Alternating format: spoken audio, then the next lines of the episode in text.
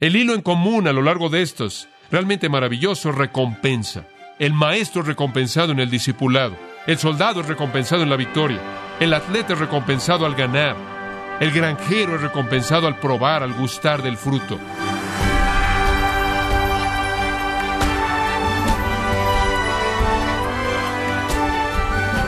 Gracias por sintonizarnos en este su programa Gracias a vosotros con el pastor John MacArthur.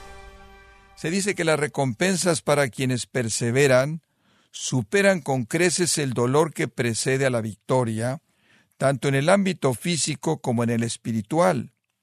Pero, ¿cuál es el componente espiritual que nos ayuda a perseverar en nuestra vida cristiana? Hoy, el pastor John MacArthur, en la voz del pastor Luis Contreras, nos enseña que la autodisciplina es vital para madurar como cristianos. Estamos en la serie Consejo para un discípulo joven, en gracia a vosotros. ¿Cómo debemos entender cómo es una vida cristiana fuerte? Bueno, Él nos da cuatro retratos. El maestro, el soldado, el atleta y el granjero. Y esos cuatro retratos nos presentan en términos muy claros lo que significa ser un creyente fuerte. Cada uno de ellos tiene la intención de presentarnos algún elemento de fortaleza espiritual que necesitamos entender. Ahora, en primer lugar, vea de nuevo el versículo 2. Lo estudiamos la última vez. Esto es simplemente un repaso breve. En el versículo 2, él dice, lo que has oído de mí ante muchos testigos. En otras palabras, eso es la verdad de Dios, la revelación de Dios que te enseñé, la revelación de Dios que fue oída por otros testigos. No solo mi propia opinión, la palabra de Dios que te enseñé. Esas verdades encarga a hombres fieles que sean idóneos para enseñar también a otros. ¿Y a quién le está dando Timoteo la verdad? Hombres fieles, eso habla de su virtud espiritual, son leales, son dignos de confianza con la verdad. En segundo lugar, que puedan enseñar a otros, competentes para enseñar, esa es su habilidad en términos de enseñanza. Entonces, entrega tu vida a los hombres espiritualmente dignos de confianza, espiritualmente dotados, que puedan transmitir la verdad a la siguiente generación. Tú eres un maestro. Ahora, si usted se ve a sí mismo como maestro, ese es el primer enfoque primordial de su fortaleza espiritual. Eso es lo que es usted. Después él pasa a tres metáforas, el soldado, el atleta y el granjero. Son las mismas tres metáforas que él usó en 1 Corintios capítulo 9. Eran muy comunes en ese entonces y en ese lugar y por lo tanto son técnicas populares de enseñanza para el apóstol Pablo enfatizan ciertas cosas que son muy importantes en la fortaleza espiritual. En primer lugar, todas esas tres metáforas y la segunda de los cuatro retratos, veamos al soldado en los versículos 3 y 4. Este es un llamado a reconocer que usted es un soldado. Usted está en una guerra espiritual y usted es llamado a estar en la línea frontal de la batalla. Versículo 3. Tú, pues, sufre penalidades. No hay pronombre en el texto original como buen soldado de Jesucristo. Ninguno que milita se enrede en los negocios de la vida a fin de agradar a aquel que lo tomó por soldado. Ahora, lo que él está diciendo aquí, en primer lugar, es que debemos vernos a nosotros mismos como soldados.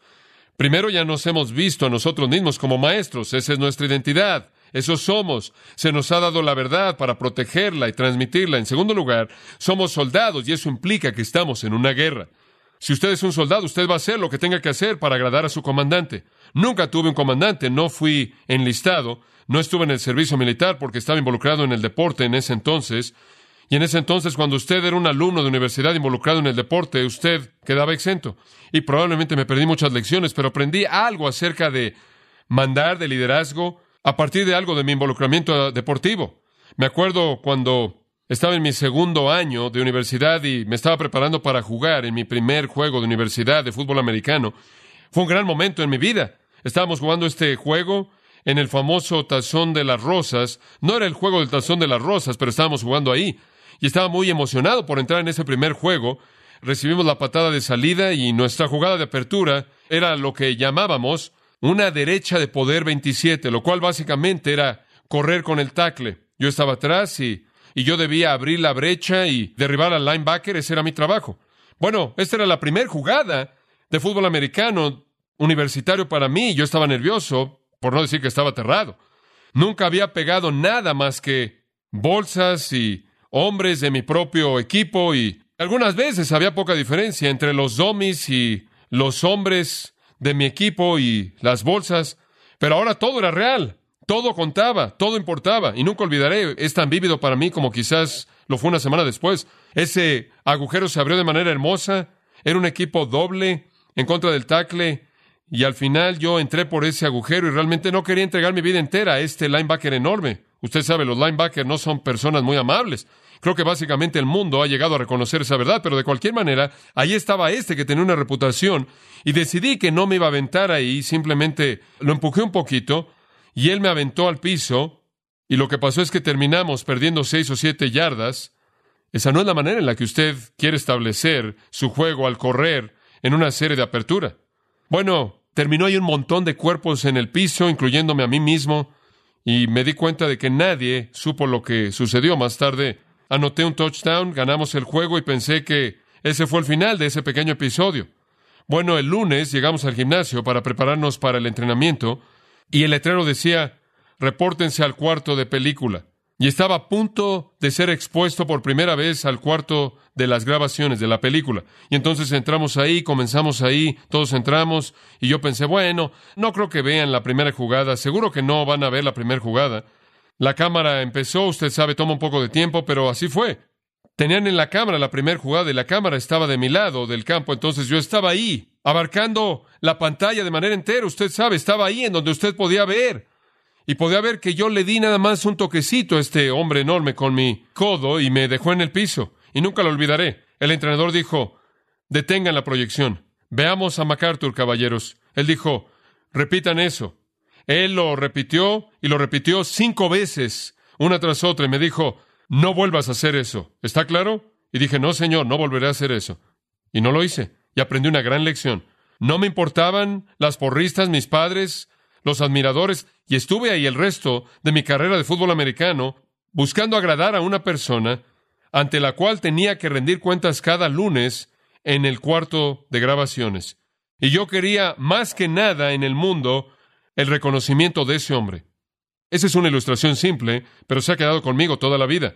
Digo, estoy contento porque la gente muestra amabilidad y valora el ministerio, pero le voy a decir una cosa, solo hay una persona en mi corazón y mente que importa cuando tiene que ver con la afirmación y el reconocimiento de lo que hago, y ese es el comandante en jefe. Un reportero me dijo en una ocasión, ¿para quién preparas tus sermones? Él dice, los periódicos son escritos para los alumnos de segundo de secundaria. Yo le dije, bueno, podría sorprenderle, pero yo preparo mis sermones para el Señor, para ser honesto, porque Él es el que sabe si están en lo correcto o no. Y si puedo terminar un día del Señor y colocar mi cabeza en la almohada y quedarme dormido con la confianza de que le ofrecí al Señor lo mejor, entonces soy una persona totalmente satisfecha, porque Él es el que afirma la validez de lo que ofrecí. Usted vive para servir al comandante. Usted nunca debe enredarse en buscar agradar a los hombres. Usted se acuerda de la carta de Pablo a los Gálatas. ¿Busco agradar a los hombres? Lo habían acusado de ser alguien que agradaba a los hombres. Y después de unos cuantos versículos de apertura a los Gálatas, él les dijo, ahí está, ¿se oye como que quiero agradar a los hombres? Usted no debe hacer eso. Usted debe ser todo lo que debe ser, todo a todos los hombres, pero nunca hacer concesiones con su compromiso con el comandante. Debe haber una obediencia instante, intuitiva, dispuesta, que busca deleitar al comandante a partir de un respeto amoroso y asombro debido a quién es Él. Usted es un soldado. ¿Y qué significa entonces, en resumen? Bueno, usted ha oído el llamado del Señor a la batalla. Usted se ha unido a la pelea. Usted siempre está en la línea frontal y usted está dispuesto a recibir su parte justa de lo que viene. No solo eso, sino que usted se ha separado de todos los enredos innecesarios de este mundo, todo lo pragmático de la vida, la red de actividades e intereses que el mundo le avienta a usted con el propósito expreso de debilitar su utilidad. Y usted está consumido de manera total con recibir la aprobación del Señor mismo. Después Pablo pasa a un tercer retrato, una segunda metáfora en el versículo 5, la de un atleta. El atleta. Él se refiere en otros lugares a atletas. De hecho, en Efesios 6 se refiere a los que luchan, a los que pelean. En 1 Corintios 9 él se refiere a los boxeadores y a los corredores. Pero aquí él, en cierta manera, es genérico. Él simplemente usa el verbo atleo en general el verbo atleo significa competir en un certamen. Él dice, si vas a ser un atleta, hay un principio básico al que debes adherirte. Él dice, no puedes ganar el premio a menos de que luches legítimamente, a menos de que guardes las reglas. Y la afirmación está cargada de información instructiva. En primer lugar, la esencia misma de ser un atleta del deporte es esfuerzo. Lo que separa a los ganadores de los perdedores no es siempre talento, sino es siempre esfuerzo. Y no solo el esfuerzo del certamen mismo, sino el esfuerzo mucho antes de que el certamen comience. Si alguien va a competir como un atleta, hay un precio tremendo que pagar en términos de disciplina, en términos de preparación. Esto es simplemente muy básico. Un atleta quiere ganar el premio. Digo, ¿quién quiere jugar baloncesto en una cancha sin canastas? Simplemente está rebotando la pelota hasta que usted se canse y se va. Alguien tiene que ganar. Usted no va a querer correr en una carrera sin que tenga una línea de meta. Usted no va a querer correr hasta que usted se canse y la gente aplauda su esfuerzo. Tiene que haber un ganador, tiene que haber una meta en mente. El creyente fuerte entonces es un competidor quien se esfuerza por ganar. Ese es el retrato. Es el retrato de la disciplina personal, es el retrato de la negación personal y el sacrificio personal y el esfuerzo tremendo. ¿Cuántas veces hemos visto un atleta correr una carrera y literalmente llegan a la cúspide misma de su velocidad y llegan y cruzan la línea de meta y terminan totalmente agotados, con todas sus facultades humanas, llegando hasta desmayarse y se desploman, habiendo gastado hasta el último miligramo de energía disponible? Ese es el atleta. Pero su esfuerzo siempre está controlado por una cosa.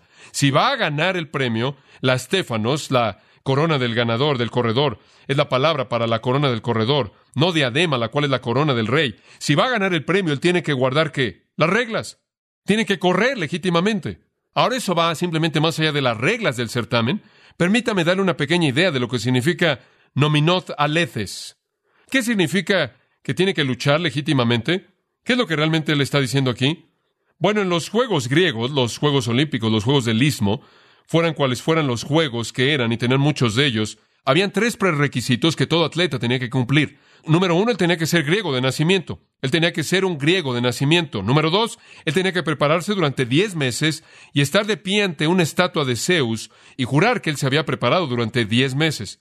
Y si no lo había hecho, entonces él le daba a Zeus la libertad de quitarle la vida. En tercer lugar, él tenía que mantenerse dentro de las reglas de su certamen.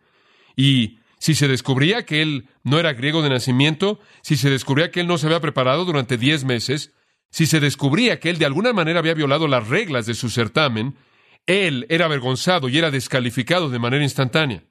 Es ese retrato que Pablo tiene en mente en 1 Corintios 9:27, por cierto, cuando él dice que él era como un corredor y como un boxeador, y que él temía que al ministrar a otros él mismo fuera descalificado. Esos griegos tenían que guardar las reglas, las reglas de la preparación, las reglas del nacimiento y las reglas de la competencia. Ahora esto describe a un atleta profesional, no a un amateur. Este es alguien quien durante diez meses estuvo involucrado a nivel profesional en prepararse, en entrenar para este certamen. El retrato entonces es muy claro. El creyente fuerte debe ser verdaderamente un cristiano nacido de nuevo. El creyente fuerte debe haberse preparado en los asuntos de negarse a sí mismo, haberse entregado a sí mismo de tiempo completo a la preparación espiritual, al entrenamiento espiritual. Él debe estar dispuesto a competir, él debe verse motivado a ganar, él debe verse obligado a ganar, él debe verse motivado por la recompensa. Y cuando esas cosas están en su lugar, él va a ser un competidor disciplinado. La victoria le pertenece a los disciplinados. Es correcto. ¿Sabe una cosa? La mayoría de la gente nunca alcanza sus metas, nunca alcanza sus sueños, nunca alcanzan lo que podrían alcanzar con los dones que Dios les ha dado, porque nunca han aprendido a disciplinarse a sí mismos a los años duros de esfuerzo que demanda ser el mejor. Y amados, quiero decirles una cosa, la disciplina es la marca de la madurez espiritual. La persona disciplinada tiene control sobre sus deseos, tiene control sobre sus emociones, tiene control sobre sus estados de ánimo, tiene control sobre sus prioridades. Esa es la persona disciplinada se realizó un estudio de jóvenes delincuentes y no delincuentes en Filadelfia. Una línea del estudio me impresiona. Dijeron, la diferencia entre los jóvenes delincuentes y los jóvenes no delincuentes era la pausa entre la tentación y el acto. ¿No es eso interesante? La diferencia entre un delincuente y un no delincuente era la pausa entre la tentación y el acto. Lo que usted hace en la pausa es lo que importa. El joven delincuente siguió el impulso. El no delincuente tomó la decisión correcta. La disciplina personal actúa en ese espacio y la persona disciplinada en la pausa entre la tentación y el acto toma la decisión correcta. Esa es una vida disciplinada. Dice no a cosas que dañan su capacidad de competir. Dice no a cosas que le quiten su fortaleza. Y entonces esto llama a la restricción personal. Esto llama a la negación personal y al sacrificio personal y ese tipo de cosas que pertenecen a la metáfora atlética. Entonces Pablo dice, Timoteo, eres un maestro. Tu trabajo consiste en transmitir la verdad. Eres un soldado. Reconoce que siempre estás en una guerra y no te sorprenda cuando sufras. Espéralo. En tercer lugar, eres un atleta. Timoteo, y esto va a demandar negación personal, trabajo duro, esfuerzo grande durante mucho tiempo y una disposición para ganar y ganar la recompensa. Finalmente, Pablo le da una tercera metáfora. Un cuarto retrato, versículo 6, él habla aquí acerca del granjero, o de hecho, el que labra la tierra. Él dice, el labrador. Es el verbo capeao, pero aquí aparece como un participio adjetival modificando la palabra granjero. Y la forma del verbo aquí significa trabajar al punto de quedar exhausto, de sudar, de quedar agotado. Él dice, Timoteo, eres un granjero. Ahora, ¿cuál es el punto aquí? Bueno, en cierta manera, el maestro tiene un gozo incorporado al enseñar a sus alumnos. El soldado tiene la emoción de la victoria. El atleta tiene el momento de la coronación, de la premiación. ¿Qué retrata la metáfora del granjero? Retrata un hombre que trabaja al punto del agotamiento total y el deber perpetuo. No como un soldado que lleva los reconocimientos de su valentía, que conoce la gloria de la victoria. No como un atleta que lleva la corona sobre su cabeza y asciende al lugar en donde recibe los reconocimientos de los hombres. El granjero ara y siembra y cosecha, temprano y tarde. Él lucha contra el frío, él lucha contra el calor, él lucha contra demasiada agua, contra poca agua contra los arbustos, contra los insectos. Pacientemente, pacientemente espera, trabaja por ver que llegue al punto en el que recoge la cosecha y la mayor parte del tiempo lo hace por sí mismo. No hay gran emoción, no hay grandes emociones. Es una rutina perpetua de ver, que es otra parte del ministerio. Entiendo estos retratos. Sé lo que es enseñar y entregarle su vida a otros a quienes usted le enseña. Sé lo que es estar en el borde y en la batalla y ver la furia de la batalla y llevar las cicatrices y sufrir la aflicción, entiendo eso. Y entiendo lo que es ganar y llevar la corona y conocer la emoción de ver la victoria, entiendo eso. Pero le voy a decir una cosa, lo que más entiendo es que el ministerio es una rutina perpetua, es deber. Usted ara, usted siembra, usted cosecha, usted ara, usted siembra, usted espera, usted ora, usted espera. No hay emoción de qué hablar. No hay competencia a partir de la cual usted haga que su adrenalina empiece a fluir. Simplemente es trabajo duro. Es correcto. Oigo a los hombres decir, ah, no quiero ir a ese ministerio. Hombre, hay muchos problemas ahí. Eso es más razón por la que usted debe ir ahí. Muchas personas temen el trabajo duro. Le he dicho a tantos jóvenes, con lo que debes estar comprometido para ser exitoso en el ministerio es mucho trabajo duro, agotador. Trabajo por ti mismo, completamente solo. Y algunas veces viene la cosecha como tú esperabas y algunas veces no es así. Y nadie va a aplaudir cuando pase, y nadie va a venir y te va a ayudar cuando no pase. Bueno, ¿por qué lo hace? Versículo 6. Ese tipo de trabajador duro, él usa la palabra dei, es necesario que, en primer lugar, para participar de los frutos, él necesita trabajar primero. En otras palabras, lo que Pablo está diciendo es, mira, el hombre que trabajó más duro es el primero en la fila para recibir el fruto. Por eso lo hace. La bendición le espera a aquel que trabaja más duro. ¿Quiere usted la bendición de Dios en su ministerio? Y no estoy hablando del futuro, estoy hablando del ahora y el futuro. ¿Quiere usted la bendición de Dios en su ministerio? Trabaje duro, sea diligente. Me atrevería a decir que muy pocas personas, muy pocas personas conocen lo que es estar literalmente agotado en el trabajo del reino. Y como resultado, pocas personas conocen lo que es compartir en el gran fruto de lo que el Señor quiere traer. No quiero ir más allá de las escrituras, pero le voy a decir una cosa todas las otras cosas espirituales siendo equivalentes, yo creo que las recompensas más grandes vienen a aquellos que trabajan más duro. Es correcto. Siempre hay esas personas que se sientan esperando a que venga su barco y nunca viene. Nunca viene. Y después están otros que viven su vida entera construyéndolo. Y de nuevo, como dije, no estoy diciendo que esto es recompensa futura. Estoy hablando ahora. Si usted quiere tener una vida y ministerio que sea bendecido por Dios ahora y que también será recompensado eternamente, entonces trabaje duro. Trabaje hasta que quede agotado. Entregue su vida a esto. Entonces el cristiano fuerte se ve a sí mismo como un granjero dispuesto a trabajar duro agotándose a sí mismo por ver resultados, siendo paciente hasta que el éxito viene, lleno de expectativa del gozo del fruto ahora y para siempre. Y le voy a decir una cosa, el ministerio es tan emocionante porque usted puede compartir el fruto. Y entonces cuando usted piensa que algún día el Señor lo va a recompensar, nos va a recompensar, y vamos arrojar esas recompensas a sus pies en adoración, es un privilegio. Bueno, las imágenes son muy vívidas. Escuche, permítame resumirlo. Escuche con atención. Cada una de estas, en un sentido, tiene la idea de negación personal. El maestro que pasa su vida produciendo otros maestros. El soldado que pasa su vida en los deberes de la batalla. El atleta que restringe su vida por causa del esfuerzo máximo. Y el granjero que literalmente entrega su vida para producir la cosecha. El Señor nos está llamando a entregarnos aquí. Visto desde otro ángulo, hay algunas cosas que debemos soportar al entregarnos a nosotros mismos. Sufrimiento, disciplina, agotamiento. Hay algunas cosas que debemos evitar. Todo el enredo del mundo y romper las reglas, la impiedad, el pecado. Hay algunas cosas que debemos obedecer. Y esas son las reglas que Dios ha establecido y las órdenes de nuestro comandante y las leyes de sembrar y cosechar. Y hay algunas cosas que debemos disfrutar, la victoria, el fruto. Y entonces somos llamados a ser fuertes en el Señor, es un retrato rico aquí y no hay manera en la que Pablo quiere que Timoteo nosotros lo malentendamos. Entonces él llega a una conclusión en el versículo 7, obsérvela. Considera lo que te digo. Deténgase en ese punto por un momento. Rara vez este tipo de versículo ocurre en el Nuevo Testamento. Noeo significa pensar, ponderar, entender. ¿Entiendes lo que te estoy diciendo, Timoteo? Piénsalo, piénsalo. Ahora, permítame que hagas eso por un momento. Si eres tan amable, ponder esto. Observa tu propia vida y pregúntate, ¿soy un cristiano fuerte? ¿Me entrego a mí mismo a guardar y proclamar la verdad como un verdadero maestro? ¿Estoy consumido con ello? Piénselo. Y después hagas esta pregunta. ¿Me niego a mí mismo para servir a mi comandante y entregar mi vida como un verdadero soldado a costa de lo que sea? Y después hagas esta pregunta. ¿Me niego a mí mismo para servir a mi comandante y entrego mi vida como un verdadero soldado a costa de lo que sea? ¿Siempre estoy en la línea frontal de la batalla? Piénselo.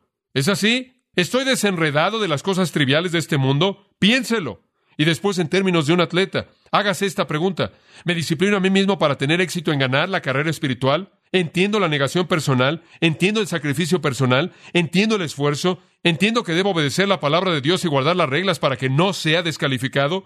¿Soy un atleta que corre para ganar? Piense en eso. ¿Soy un siervo de Cristo que trabaja duro? ¿Sudo al producir una cosecha espiritual como la de un granjero verdadero? Hágase esa pregunta. Eso es lo que él quiere decir cuando él dice, considera lo que te digo, considéralo.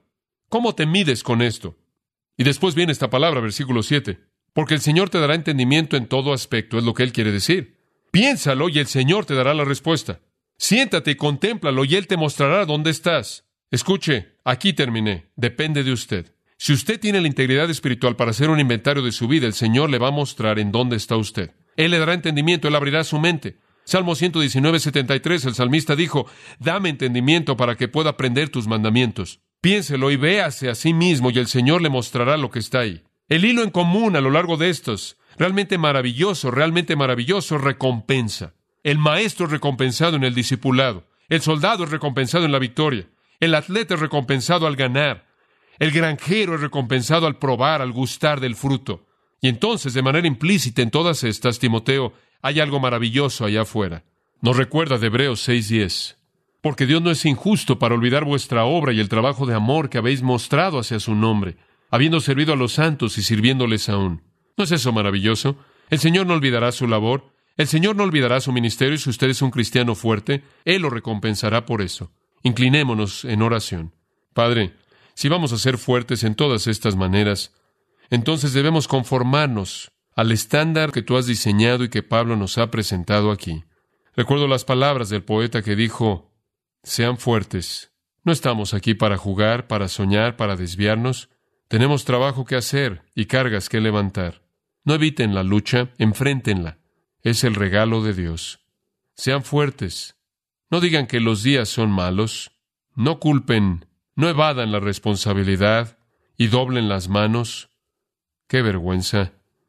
Pónganse de pie, hablen fuerte y valientemente en el nombre de Dios. Sean fuertes.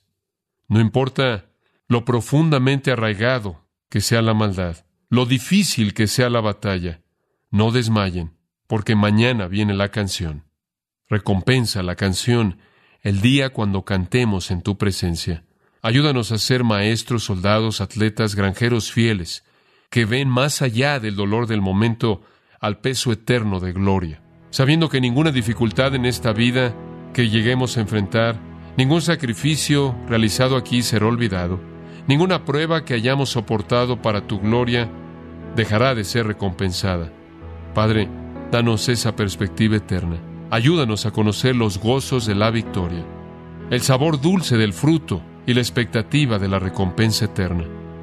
Y que te agrades de nosotros como tú te agradas de tu Hijo, quien sirvió como el Maestro Supremo, el soldado más grande que jamás perdió una batalla y que destruyó al enemigo de manera total, el atleta más digno que corrió la carrera más pura y ganó el premio más grande, y el granjero verdadero quien trae toda cosecha. En su nombre oramos. Amén.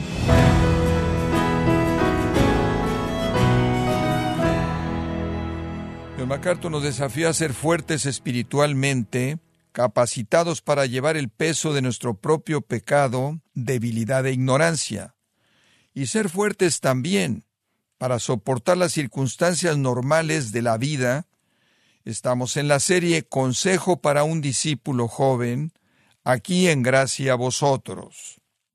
Estimado oyente, quiero recomendarle el libro El pastor como líder, en donde John MacArthur nos muestra cómo un pastor debe guiar con integridad y convicción. Adquiéralo en la página gracia.org o en su librería cristiana más cercana. También quiero recordarle que puede descargar todos los sermones de esta serie Consejo para un discípulo joven, así como todos aquellos que he escuchado en días, semanas o meses anteriores, animándole a leer artículos relevantes en nuestra sección de blogs, ambos en gracia.org. Si tiene alguna pregunta o desea conocer más de nuestro ministerio, como son todos los libros del pastor John MacArthur en español, o los sermones en CD que también usted puede adquirir, escríbanos y por favor mencione la estación de radio por medio de la cual usted nos escucha en Gracia a Vosotros. Es importante conocer no solo el país y ciudad de donde usted nos escucha, sino también la radio. Para quienes contactan nuestro ministerio por primera vez, pueden solicitar una copia del mensaje de promoción sin costo alguno, un mensaje por oyente únicamente.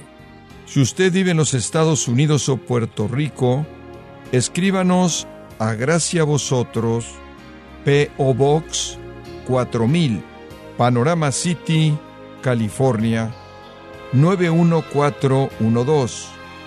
O puede escribirnos a través del siguiente correo electrónico radio arroba Queremos agradecerle su tiempo y sintonía en nombre de John MacArthur y del personal de este organismo e invitarle para que nos acompañe en la próxima edición y así juntos continuar desatando la verdad de Dios un versículo a la vez, en gracia a vosotros.